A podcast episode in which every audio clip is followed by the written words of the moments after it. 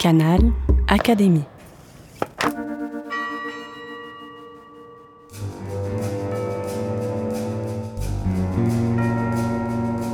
Petite histoire de science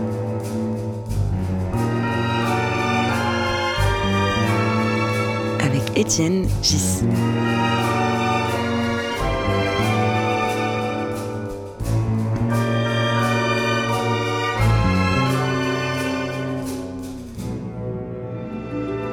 Podcast de l'Académie des sciences. Bonjour, j'ai le plaisir de parler avec Yves Meyer. Alors Yves Meyer est un mathématicien, mais pas seulement un mathématicien. Euh, il a eu le prix Abel il y a quelques années, et il est très connu pour euh, ce qu'on appelle des ondelettes. Et j'aimerais parler avec toi, si tu veux bien, pas de tout ce qui concerne les ondelettes, ça serait trop, trop large. J'aimerais qu'on parle un peu du son. Et la question que je voudrais te poser pour commencer notre conversation, c'est qu'est-ce que ça évoque pour toi une note de musique? Oui, alors le son, le son et les ondelettes, c'est, un très beau thème. J'ai été euh, fasciné par les problèmes du son grâce à un ami, Jean-Claude Risset, qui était à la fois un excellent musicien, un compositeur et un physicien, et qui était un, un de mes camarades d'école normale supérieure. Et donc, euh, Jean-Claude Risset était très intéressé par l'interface euh, entre le son physique et le son numérique. Il a travaillé l'IRCAM. Ah, ça, c'était quand? Euh, Ça devait être en 70, dans les années 70. c'était en collaboration avec Pierre Boulez. Alors, à l'époque, comment, comment est-ce qu'on enregistrait le son? Alors, le son est enregistré sous forme analogique, hein, c'est-à-dire avec des bandes enregistreuses. Et euh, ensuite, le problème est l'interface analogique numérique. Pierre Boulez était complètement passionné par cette interface et il voulait en quelque sorte comprendre comment un son numérique le plus parfait possible pouvait remplacer, être aussi beau qu'un son analogique et quelle était la différence par exemple.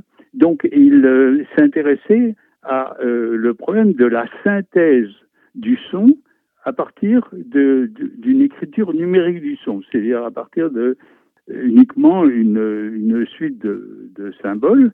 Et en particulier, il y avait une expérience à laquelle j'ai assisté qui était de synthétiser le grand air de la Reine de la Nuit de la flûte enchantée de Mozart euh, sous forme purement numérique et voir quelle était, où était la différence avec le, son, le son enregistré par Rita Freisch, etc. Et en fait, c'était passionnant parce qu'on s'est aperçu qu'il y avait quelque chose qui manquait. Et on a compris, par exemple, qu'il y avait une composante aléatoire dans le son d'une soprano et qu'il n'était pas, que le son euh, numérique était trop parfait. En quelque sorte, était euh, d'une euh, d'une pureté qui ne correspond, qui ne véhiculait aucune émotion. C'était très intéressant de voir la, la différence. Jean-Claude Risset a travaillé, par exemple, dans le, le début du son de la trompette, quand la trompette est transitoire, qui précède le fait que le, le son de la trompette émette une note qui est une note qui est une note musicale et les, les moments où le son se cherche, s'établit, sont extrêmement importants, euh, d'après Jean-Claude Risset, ce qu'il m'a raconté, pour que le son soit euh, charnel, c'est-à-dire soit véhicule une émotion. Alors attends, tu m'as, tu m'as dit plusieurs mots importants. Tu as dit émotion et tu as dit aléatoire. La, la chose qui est vraie, c'est que le son doit être imparfait pour véhiculer une émotion. Une, une image qui est très simple, c'est un peintre euh, qui représente une ligne droite, une table. S'il si utilise une règle pour euh, dessiner le bord d'une table, ça paraîtra moins vrai que si, avec une mhm. certaine incertitude, il dessine avec son pinceau le bord d'une table, tout simplement parce que la vision d'une ligne droite n'est pas exactement une ligne droite. Mais est-ce que ça veut dire que si on ajoute à un son parfait euh, un tout petit peu d'aléa, que l'ordinateur peut construire lui-même On va obtenir quelque chose d'émotion? Oui, alors la, la, règle est sans doute plus subtile, euh, je ne sais pas les règles exactes, mais euh, toutes ces recherches ont été passionnantes et sont, ont été menées bien avant euh, que je m'intéresse avec au problème de, du son numérique à l'aide de substituts des ondettes. Alors, en ce qui concerne le son numérique, la première personne qui a trouvé le moyen d'utiliser euh, une certaine variété d'ondelettes pour le son numérique, c'est un chercheur brésilien qui s'appelle Enrique Malvar et qui ensuite euh, a travaillé pour Microsoft. Alors je vais te couper une seconde puisque les gens qui nous écoutent probablement ne savent pas ce qu'est une ondelette. Ah oui, oui. Alors les ondelettes, les ondelettes, euh, les ondelettes, il y en a un nombre innombrable de familles. Les, les ondelettes, c'est une, une variante de l'analyse de Fourier. L'analyse de Fourier correspond à la description euh, la plus habituelle du son, corde vibrante. Ça correspond à, disons, à, la façon dont on peut décrire un son par une fréquence. Donc l'analyse de Fourier, c'est une analyse euh, qui est basée uniquement sur les fréquences et ça correspond aux sons purs qui ont une fréquence euh, absolument parfaitement définie. Mais est-ce que j'ai raison de dire qu'un son pur qui a une fréquence parfaitement définie est euh, périodique dans le temps et il ne commence jamais, il ne finit jamais, que dans la vie de tous les jours, une note, il faut bien qu'elle s'arrête un moment. Oui, c'est ça. Donc déjà, la note a une durée déterminée et surtout a une attaque qui est, le, par exemple, ce qu'on appelle le doigté pour un pianiste. Et euh, là, il y a toute une une, euh, des écoles différentes euh, du doigté avec lequel le pianiste doit attaquer la note et qui correspond pas, qui peut pas du tout être analysé par l'analyse de Fourier. Le début de la note, le doigté, la, façon dont, la note s'établit, se cherche en quelque sorte avant d'atteindre la fréquence qui est la qui l'a définie, cette partie transitoire ne peut pas du tout être décrite par l'analyse de Fourier. Et ça, euh, Jean-Claude Rissel avait bien analysé, euh, sauf qu'on ne disposait pas de méthode numérique précise pour, pour enregistrer, pour coder euh, ce, ce doigté. Donc ces, ces, ces, ondelettes le permettent Alors, mes ondelettes sont bonnes pour ça. En revanche, elles ne sont pas bonnes, elles sont relativement inefficaces c'est-à-dire elle demande trop euh, de mémoire numérique d'ordinateur pour la partie justement qui est la partie musicale, puisque là Fourier est meilleur. Donc, euh, en quelque sorte, il y a eu toute une activité qui a cherché un compromis entre mes euh, travaux qui ont été des travaux menés par des tas d'autres gens, euh, Grossman, Morley, euh, et en, physique théorique, Kenneth Wilson, etc., et, euh, et l'analyse de Fourier. Et la bonne solution, elle n'a pas été trouvée par moi, a été trouvée par deux équipes distinctes, par Enrique Madvar, qui est ce chercheur brésilien, qui a ensuite travaillé pour Microsoft, et donc euh, ça donne un, un, code qui est qui est utilisé par Microsoft pour euh, coder la musique. Et euh, l'autre groupe est un groupe autour d'Ingrid Dobechi, hein, qui vient d'obtenir le prix Wolf, avec euh, Stéphane Jaffard et Jean Journée. Alors, ils ont trouvé une autre solution pour ce compromis astucieux entre Fourier et les méthodes numériques performantes. Et c'est ce, c'est cet algorithme d'Ingrid Dobechi et de ses deux collaborateurs qui a été utilisé pour la détection des ondes gravitationnelles, ce qui est vraiment un résultat extraordinaire. Alors, je, crois savoir aussi que euh, tous ces gens dont tu parles ne s'intéressent pas uniquement au son, ils s'intéressent aussi aux images, ils s'intéressent aux, ondes gravitationnelles, à tout ce qui bouge, quoi. C'est ça, parce que le signal d'une onde gravitationnelle, c'est ce qu'on appelle un chirp. C'est un signal modulé en fréquence comme le cri d'un oiseau. Chirp, c'est le cri d'un oiseau, ou euh, par exemple le sonar de la chauve-souris utilise un chirp. Donc les chirps et les signaux modulés en fréquence existent aussi bien dans le monde scientifique comme les ondes gravitationnelles. Hein.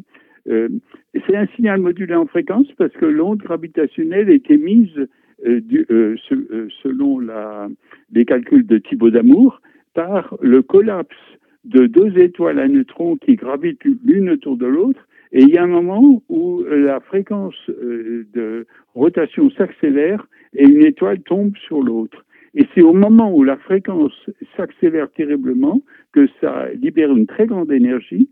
Et à cause de l'accélération de la fréquence, cette euh, énergie a la forme est transmise comme une onde gravitationnelle qui s'emballe, qui a la forme d'un chirp, c'est-à-dire qui est modulée en fréquence. Comme un, comme un cri d'oiseau. Voilà, comme un cri d'oiseau.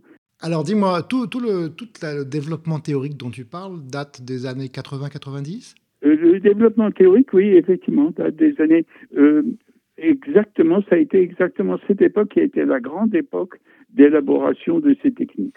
Est-ce que, est que tout ça est un peu à l'origine du MP3 Alors le MP3, euh, je, je, viens de vérifier ce point, a été une démarche parallèle à celle d'Enrique Malvar. C'est une technique semblable, un peu différente.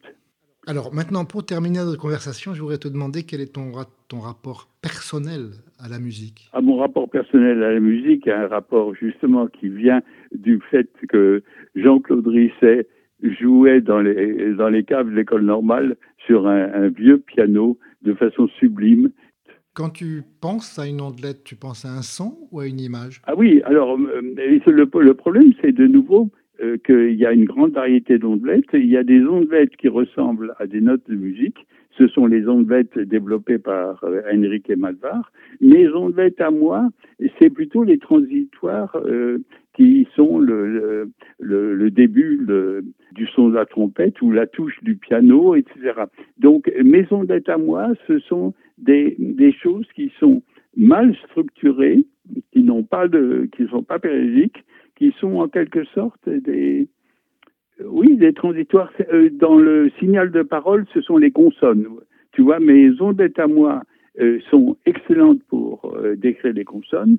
Les ondettes de Malvar sont excellentes pour décrire les, les voyelles qui, ont, qui sont voisées et qui ont, une structure musicale. on chante sur les voyelles, pas sur les consonnes. Et de telle sorte qu'une analyse qui a été, qui a été faite une belle analyse du signal audio de parole euh, euh, devrait être euh, une ligne qui est avec des ondettes de Malvar et une ligne en dessous qui est l'analyse des consonnes avec les ondettes. C'est-à-dire une, une, analyse qui est multicouche. Quoi.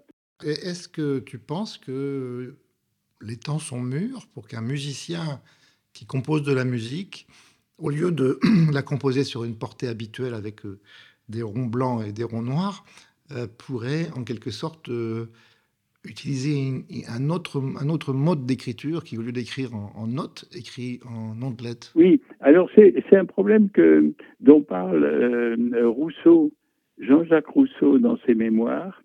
Il a déjà l'idée, quand il est tout jeune, de numériser la portée musicale. Et il s'adresse à un musicien et, euh, Jean-Claude, euh, pardon, euh, Jean-Jacques Rousseau, oui, oui, Jean-Jacques Rousseau dit avec humilité que le musicien lui, lui démontre immédiatement la, la bêtise de son, de son approche, et tout simplement parce que la portée musicale, c'est quelque chose que le musicien voit, qui est graphique, c'est-à-dire qu'il y a un rapport entre l'image et le son qui va être produit. Tandis que dans l'approche numérique euh, proposée par, euh, par Rousseau, on ne voit pas ça. C'est pas c'est pas tangible, c'est pas visuel, c'est pas émotionnel. La portée musicale, ça, ça c'est un dessin. Ça parle immédiatement euh, au cerveau du musicien. Il, le voit immédiatement comme comme le son qui le son qui monte, le son qui descend. Tandis que euh, toute forme plus symbolique est, fâcheuse, je crois. En fait, c'est ce que pense Rousseau.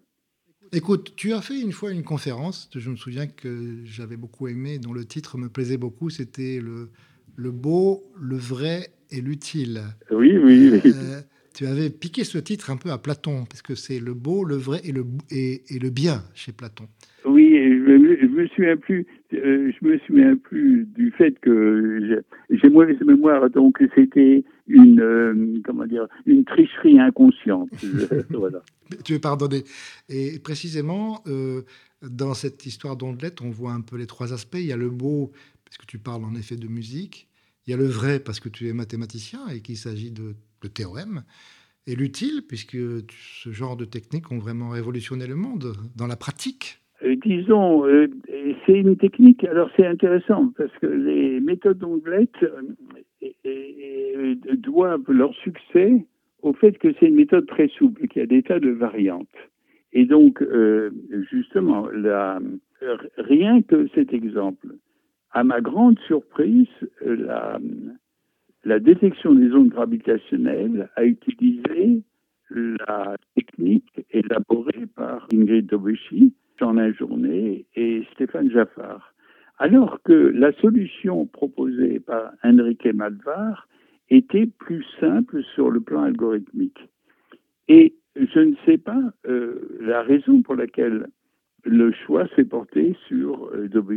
Peut-être simplement par hasard, parce que euh, le, chercheur qui a écrit le logiciel euh, avait l'article d'Ingrid Dobuchy sous les yeux.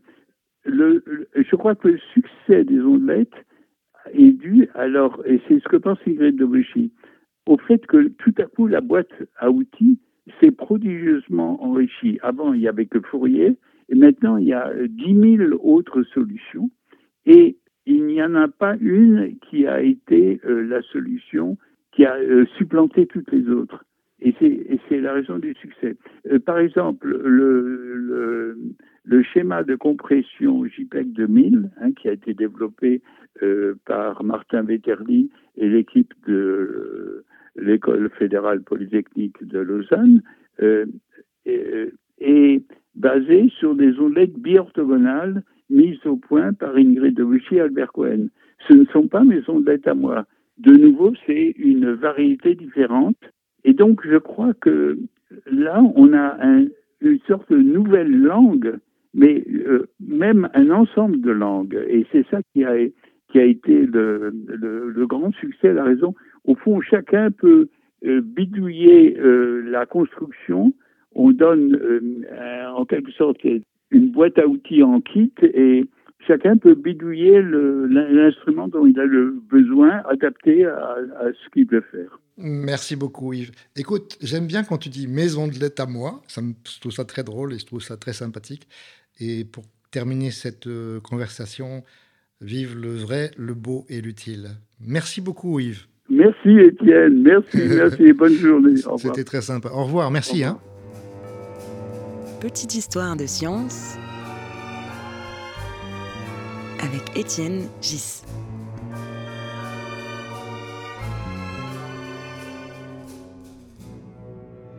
Le podcast de l'Académie des sciences. Canal Académie.